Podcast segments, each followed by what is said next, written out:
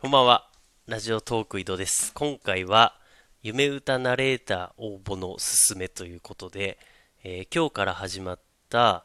えっと、ナレーターですね。ナレーターの募集のキャンペーン、ぜひ応募してほしいので、えっと、まあ、そのナレーション撮るときのお話とか、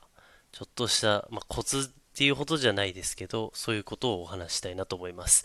で、僕前職で CM の制作をしていたんで、まあ、ナレーションをね、仮の仮で文字数チェックするためとか、だいたいこれ2秒ぐらいで読めるかなみたいな、チェックのために読むことが結構あって、本当に、あの、難しいなってすごい感じたんですね。で、プロのナレーターさんとかに、こう、読んでるの見見てたりとかして、まあ、どうやってこんな上手にやってんだろうみたいな話とかすると、まあ、やっぱりいろいろ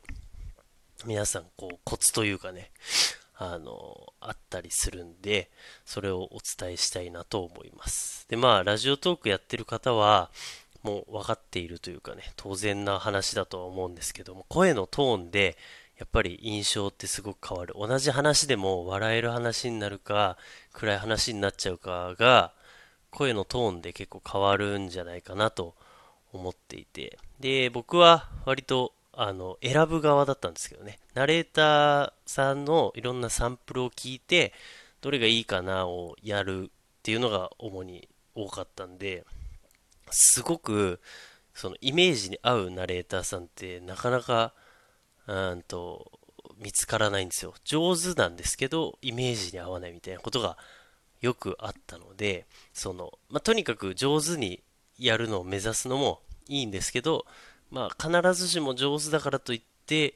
選ばれるとも限らないっていうのは一個あの置いといてもらえれば。なので、そんなにこう、難しく考えずに やってほしいというのもありますので、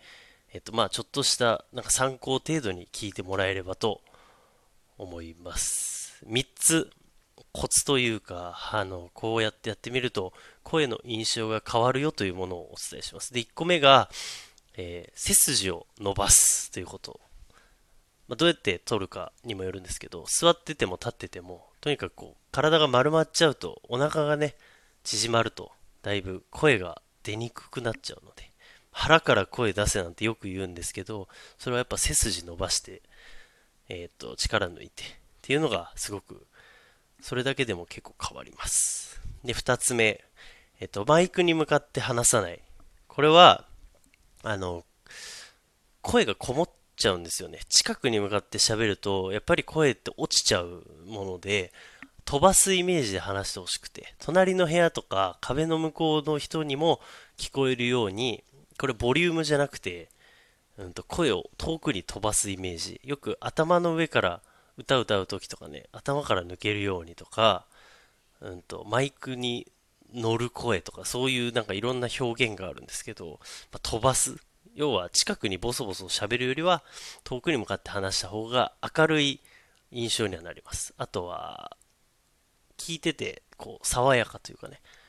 うんと、いい、ポジティブな聞こえ方にはなります。で、3つ目。これ結構難しいというか、人によってやるやらないはあると思うんですけど、思ってるより演技して大丈夫ですっていうこと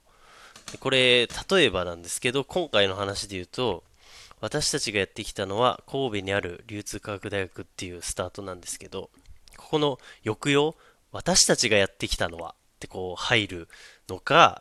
えっ、ー、と、普通に私たちがやってきたのはって入るか、それはもう好みでいいんですけど、その前者の抑揚をつけるパターンをやってみたい人は、思ってるよりやっちゃってほしいなと。意外とこう恥ずかしさとか、思い切りやれてない感じが残っちゃうと、それって聞いてて、あの、わかるものなので、そういう、こう、波を上下つけて、抑揚をつけてやってみたいなって人は思ってるよりやっても、意外と他人が聞くと、そんなにっていうことがよくあります。という3つ。えー、背筋を伸ばす、えー、声を飛ばすようにする。で、抑揚をつけるときは思ってるよりやっても、意外と大丈夫。まあ、これは聞き直してね、えっと、いろいろ調整してほしいんですが、そこら辺に気をつけてやってみてほしいなと思います。で、なんでこんなトークを投稿したのかと言いますと、あの今回ね、こういう、あの、お話が来たのがすごくいいことだなと思ってて、まあ、ラジオトークがね、やってるだけで、こういう時々キャンペーンが来て、たまにこう、その5日間連続だったら、Amazon ギフトをもらえたり、こういうナレーション当たったら、ちょっとナレーターやれたりとかっていう、もっといろんな人に、その、チャンスが巡ってくるようなサービスにしたいなと思っているので、これをぜひ皆さんガンガン応募して盛り上げていってほしいなと、そういう思いで今回お話しております。で、最初の方にも話したんですけど、あの、選ばれなくても下手だったんじゃなくて、まあ、合わなかっただけだなと、あんまり落ち込まないようにしてもらえるといいなと思います。本当に、その、最初の方に言った、元気だからいい、うまければいいってわけじゃないので、自分が思うこの応募用の原稿の正解を考えて、それに近づけて出せたかで、こう自己評価をして、その、やってほしいなと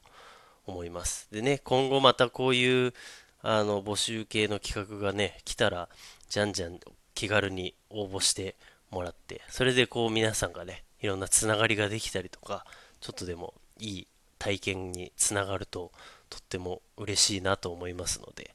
ぜひ気軽にね、まあなんかごちゃごちゃ言いましたけど、まあとにかく気軽に、えー、応募してみてくださいというお話でございました。えー、今日は以上になります。ありがとうございました。